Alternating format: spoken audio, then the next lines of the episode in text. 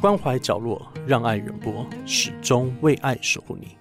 欢迎收听《白袍守护者》，我是这个节目的主持人张德成。《白袍守护者》节目是报道台湾各地默默奉献的守护者们，带你听见台湾角落美好的价值。欢迎听众朋友按下订阅，锁定精彩内容。说到白袍，很多人会联想到医生。但对我来说，在角落默默奉献、守护别人的都是白袍天使。这一集节目，我们将要带听众来到新竹认识早期疗愈。很多人对新竹的印象是台湾科技产业的重镇，但这次我们想带你看的是另外一个样貌的新竹。你会发现，小小的台湾居然有两个世界。社会上愿意付出爱心的人很多。那这次我们想把爱传递到一些比较特别的孩子身上，让他们更有勇气面对成长的挑战。白袍守护者，这一天，采访团队到了新竹北埔，安排采访台湾行动儿童疗愈协会。他们服务的足迹遍布五峰、峨眉、横山，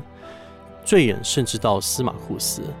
协会中的职能治疗师平均年龄只有三十岁，就外界的眼光会觉得，为什么好好的医院不待，要到山区挨家挨户寻找可能需要帮助的孩子？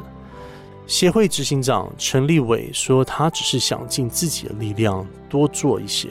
因为有很多人是我们看不到的，而直到开始做了，他才发现需要帮助的孩子真的很多。大家好，我是行动儿童疗愈协会的执行长，我叫立伟。对，那我本身是一名职能治疗师。我毕业之后，其实先到基隆的一间医院工作，然后才到新竹这里服务。那当初会成立这个协会的原因，其实很单纯，就是那个时候我们其实透过政府承接了一个偏乡儿童筛检的一个活动。那那个活动我觉得利益是很棒的，那但是比较可惜的是，是孩子筛选出来确认可能需要后续资源介入的时候，然后就没有后续了。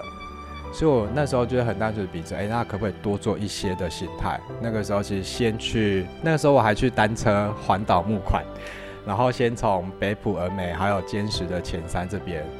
那募到款项之后，开始去提供单纯的疗愈服务。所以当时单车募款的结果怎么样？那时候我觉得还蛮幸运，那时候没有想过可以真的募款成功，对，然后就是有成功集资到一笔经费，对，然后让我可以维持大概两年的一个服务。然后后来发现，哎，山上后山的需要服务的孩子其实很多，所以就顺势成立这个协会。那希望可以透过协会的资源去，呃，吸引更多人一起加入。大部分人会觉得，哎，你治疗师其实在医院或是诊所安安稳稳的工作，虽然没办法赚到很多钱，但我觉得相对一般人比起来，其实是还不错的生活了。那大家会觉得，在这样的体制下，哎，孩子其实多数孩子其实都已经可以去医院做疗愈就好，为什么你还要自己跑出来做这件事情？但是其实他们可可以透过我分享才了解到，原来还有这么一群人是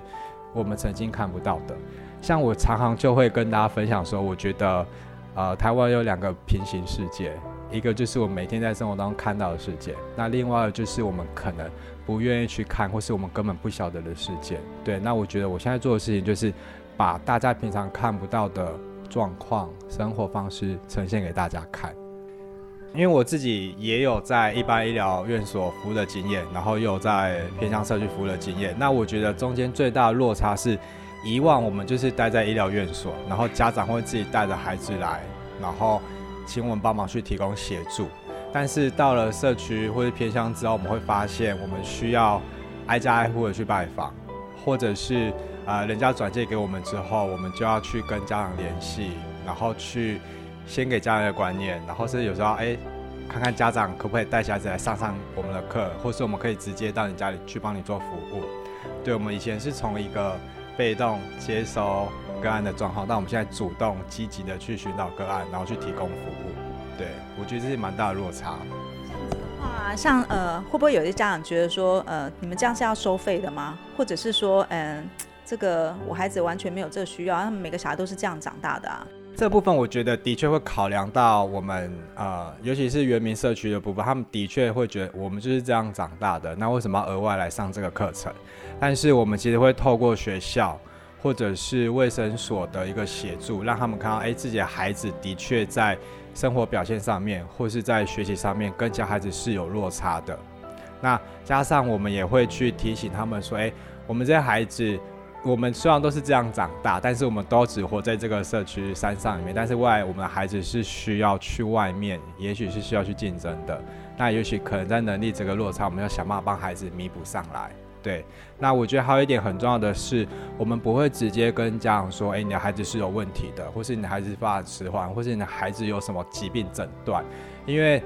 大部分的家长，我现在所有的家长都没办法接受，或是需要花很长时间去接受这件事情，所以我们会直接告诉家长说：“哎，我们孩子可能是有一些地方比较落后，那我们可以透过老师的协助或者治疗师的协助帮忙，我们把孩子的能力带上来。我们会用这样的方式去做介入。”那各位听众，请问你们知道什么是早期疗愈吗？其实我也是因为这次的采访，才真的认识早期疗愈。根据 WHO 的研究报告，发展迟缓发生率大约在六 percent 到八 percent。因为先天或后天因素，它造成部分儿童在认知、语言、情绪及动作等等发展落后于其他的孩子，就称为发展迟缓。由于孩子在学龄前发展最为快速。如果能在学龄前确诊，并有医疗介入，对孩子的帮助是最显著的。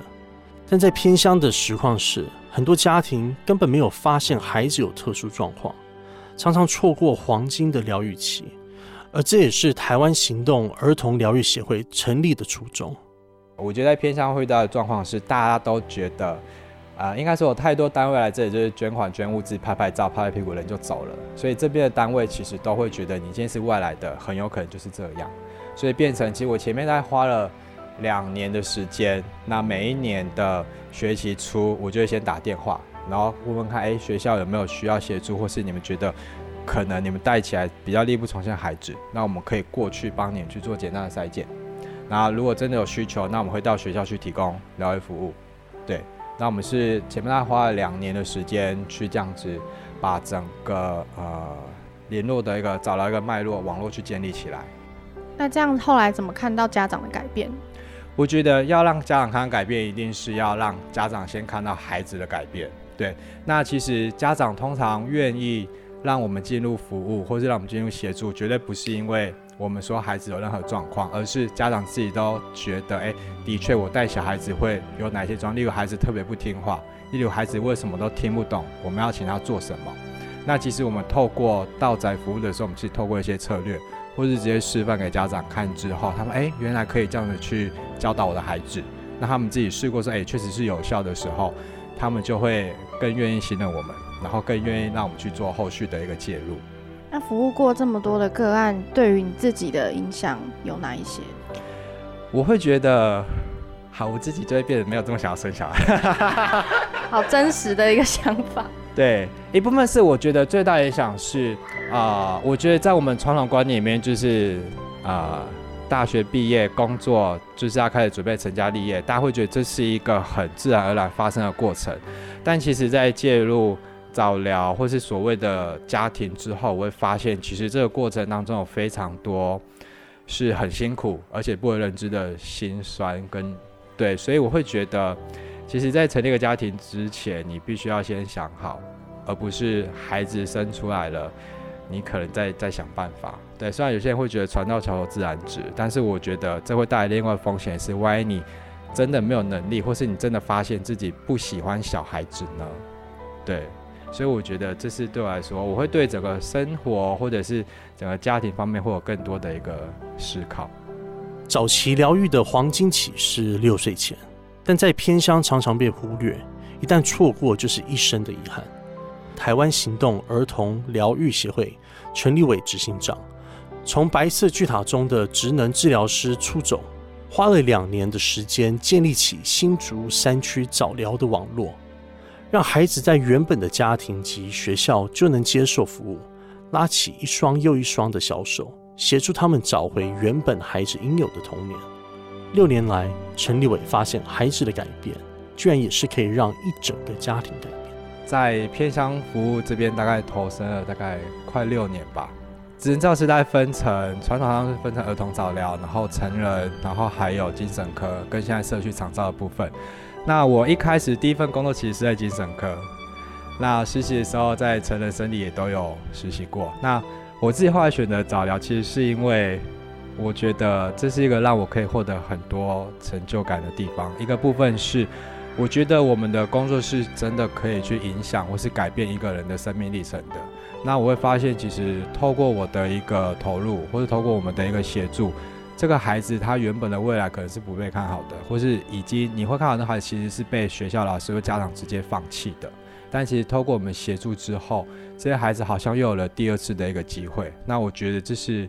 一开始让我一个非常感动的事情。那后续我觉得更有趣的是，我其实还看到一开始我们就是 focus 在儿童而已，但是后来发现其实透过孩子的改变。让整个家庭爸妈对孩子的态度也改变，甚至影响到整个家庭，然后还有甚至有时候会影响到老师整个代班的一个方式。我会说，哎，原来我自己一个人是可以改变到，或是影响到这么多人，对啊。有什么样子的个案让你特别的感动？呃，要说特别感动，我觉得倒不如说是一些印象比较深刻的家长或是孩子，像呃，我们之前在五峰有一个孩子是。他其实还找不到病因，但他比较像是呃脑性麻痹，但是又没办法确诊，没办法确诊原因是他们没什么机会去医院去做比较详细的检查。那我印象很深刻，是因为他们家其实包含了像是呃酗酒用药，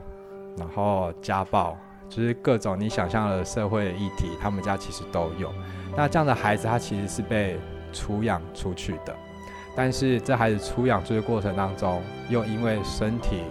啊发展生长的关系，又被退回来。你就想，这孩子这真的是人球的感觉。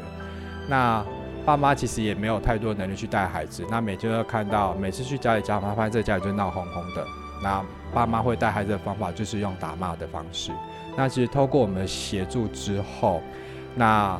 妈妈会发现，原来我的孩子是可以听懂我在做什么。那我会发现，哎，我的孩子除了原本只能在地上爬之外，他也是有能力自己坐起来，甚至开始帮忙我做一些事情的时候，那我就会发现，这个孩子从一开始没有人要的小孩，到变成现在是妈妈的生活的一个支柱，我觉得这是让我很印象深刻的。所以，像这个孩子虽然已经结案了，他从诶中班一直到他现在已经二年级了，但我们还是回学校，还是会去找一下他，跟他聊个天。隔代教养、外配、单亲，这些都是我们时常听到偏乡地区的家庭结构。偏乡除了医疗、教育、社会资源普遍不足以外，还有许多潜在的问题，例如孩子的成长与发展。儿童发展迟缓，除了先天的疾病之外，因为家庭环境造成的后天发展迟缓，在偏乡并不少见。怎么样是会判断这个案子可以结案？呃，应该说，我觉得在呃特殊生或者是早期介入的孩子，从他们的生命历程来看，应该是，除非他们真的可以完善的自己独立生活，不然其实那个结案是我们自己人为去定的。那以现在的政策来看，就是好，我在早疗，我的补助可能知道幼儿园，那我们幼儿园毕业，我们就是结案，对。但其实是我们还会跟周遭的啊社福单位合作。比如说，像我们在一开始刚出生、孕儿呃母亲在怀孕的阶段到出生段时间，其实就有一个单位会去会去帮我们协助看。那出生之后确认孩子可能是需要协助，或者家庭这样是需要协助的，会转接给我们去进入。那我们会一直协助服务到幼儿园毕业。但幼儿园毕业之后，我们又会协助转衔到特教的体系里面，然后还会再协助转到另外一个单位。那我们会这样一直做上去，对。所以虽然说从行政的角度来看，我们帮他结案的，但这案子其实是我们会一直 follow 下去，对。因为呃，我的亲友也是有类似像呃，就是发展比较呃慢，或者是说呃，他是一个比较特殊的孩子。那我发现到，我觉得职能治疗师是很厉害的，也就是说呃。家长当然他所有的资源能够帮他找的，一定都是帮他找。那也很积极的想说，呃，是怎么样可以让孩子可以。跟团体融入，因为其实呃，不管是自闭症的孩子也好，或者是说他可能是哪一个部分比较呃先天上面或者后天上面跟不上的孩子，但事实上他们的智力是没有问题，他但是他表达可能有障碍，他情绪可能有障碍，常常我们正常人都会，就是他只要一直很坚持某一件事情就生气了。我们平常都没有没有那么快容易生气，可是就是会跟小孩子生气。可是职能治疗师他就是有办法用他的方式来带领。那你在面对这样子呃，我我我发现职能治疗师他有要有极大的耐心，而且可以帮助呃身边的孩子身边的呃亲友们或者是同学们，可以跟这样子的孩子沟通。我觉得这还蛮重要的。我会觉得我想要蛮回蛮想回忆，就是你说职能治疗师是很有耐心这件事情，但我会觉得并不是不不一定全来自于有耐心，我觉得这反而会是一种专业，就是当你去面对这个孩子的时候，你要理解到的是，这个孩子不是故意要这样子生气，或是不是故意要去整理整理，而是因为他的一些先天的原因，或是可能后天的学习经验，让他会有这样子的一个表现。所以你就必须要专业去判断，说那我应该使用哪种策略，或是哪一种心态来面对我的孩子。对，那我觉得对于带孩子这么多年下来之后，我自己的想法是，我比较不会去着重在孩子是自闭症，或是过动，或是智能障碍，或是什么的。我觉得这个部分是帮助我们孩子，帮助我们了解孩子有哪一些特质。那目的就是帮助我们。更认识孩子自己的孩子特质有哪一些？那我可以应该使用哪一些策略来符合这个孩子的特质，然后帮助这个孩子可以更好的去融入到我们家庭或是生活里面。所以现在其实很多家长会很害怕去去医院做检查，或者是做所谓的筛检，就是怕我孩子被贴上标签。我就跟他说，其实这个标签是我们大人自己贴的，孩子就是孩子，只是他可能因为有哪一些先天的原因。造成他在生活上出现某一些障碍或是不足人的地方，那我们现在要做的事情就是透过所谓的医学诊断或是检查去了解他缺乏哪一些能力，那我们去提供他需要的资源或是策略就可以了。像你说呃帮孩子贴上标签，我觉得这还另外一个思考点就是说呃是让身旁的呃这些呃参与就是跟孩子互动的人知道他是。一个呃比较不一样的孩子，我觉得像标签化这件事情有正反两面。那比较不好的负面就是大家害怕，因为被贴上了标签，所以之后会被排斥、排挤或者受到歧视。但是我觉得换另外一个角度来看，就是这是一个可以帮助你，可能在公共场合让大家快速了解到我的孩子是有其他需求的，那可能需要大家多包容之类的。所以我觉得这完全是看大人自己去怎么样对待。这一个诊断或者孩子的状况，但我觉得刚刚其实提到另外一个层面是，我觉得多数的人或者一般社会当中，其实对于呃可能发展迟缓孩子或者特殊需求，或是像之前可能常提到精神议题的一些疾患的一个认识不太足够，所以其实面对当我们对这样子的议题不认识的时候，我们可能就会害怕，或者是想要保持距离。但我觉得这是正常的。那我觉得可以去思考事情是未来我们如何让。社会大众去更了解或是更包容我们这样子的一个族群，我觉得其实不管是特殊的孩子还是一般的孩子，我觉得要都先考虑到一点，他们就是孩子。对孩子本身而言，他不会去认为到我跟哪里有不同，因为所有的孩子都是想要开心的跟别人玩，想要吃东西，想要做自己喜欢的事情。所以当我们在路上遇到，不同的孩子，或是有哪一些孩子突发状况的时候，我们可以试着去包容。也许他可能还没有学到正确的表达，也许他还在成长的过程当中。所有的孩子，不管是特殊生或者一般生，成长过程当中一定都会又哭又闹、又发脾气的状况。那我会希望大家可以去多包容，然后多去了解他们。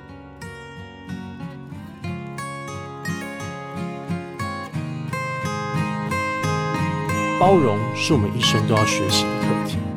台湾行动儿童疗愈协会陈立伟执行长不断的告诉大家，特殊的孩子跟一般的孩子一样，但简单的事就可以快乐一天。也许很多时候他们的表达跟情绪控管的跟其他孩子不太一样，但请理解，他们不是故意的。整段访问，立委执行长很少讲到治疗这两个字，而是以介入或协助代替。因为在偏乡服务六年多的时间，他发现很多时候，当家庭改变了，孩子的人生也能跟着翻转。很多时候，他们的工作不只是服务孩子，而是协助整个家庭功能重建，这才是从根本解决问题。下一期节目，职能治疗师陈立伟将会和我们分享更多他在早疗领域学习到的人生观。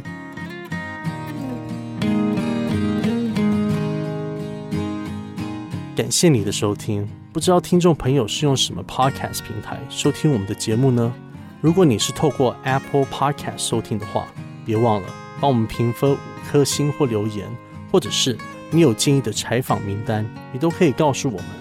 如果你是用 Google Podcast、Spotify 或是 Sound On 其他平台收听，